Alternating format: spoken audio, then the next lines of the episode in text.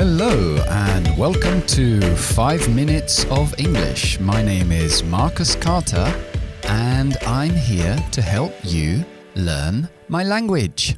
Ok, hoy tenemos phrasal verbs. Seguimos con los verbos frasales. Hemos visto verbos frasales con come, con put, con look, con take, con give. Y hoy vamos a ver con go. Vale, el primero es to go off. To go off puede significar explotar, se utiliza con bombas, o sonar y se utiliza mucho con alarmas. Vamos a hacer un ejemplo con la alarma. I got to work late this morning because my alarm didn't go off. Llegué tarde al trabajo esta mañana porque mi alarma no sonó. My alarm didn't go off. Ok. Siguiente es go for. Go for es como intentar a, obtener algo, sobre todo algo que te cuesta trabajo. Ah, y hay una expresión que usamos muy común que es go for it. El it, ese pronombre, sustituye pues la situación que se, se está manifestando antes de la frase.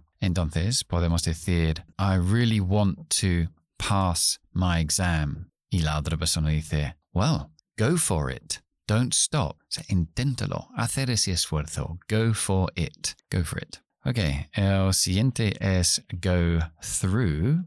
Go through es a través de, ir a través de. Entonces, a través de se puede traducir de dos formas. Puede ser go across, que es algo plano, que no tienen lados verticales, sino, por ejemplo, to go across the sea, atravesar el mar. Pero go through es algo que tiene lados verticales, como puede ser un bosque, pues los, los árboles me hacen lados verticales. So, for example, to go through the forest, ir a través del bosque o atravesar el bosque. Ok, el siguiente es go ahead. Adelante, ok.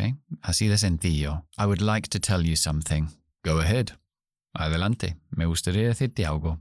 Adelante. Go ahead. All right. Y el último es to go along. To go along quiere decir participar, cooperar con algo que se está tramando normalmente. Uh, for example, I refused to go along with their plan. I want to conserve my job. Se me negué en, en cooperar con su plan. Quiero conservar mi trabajo.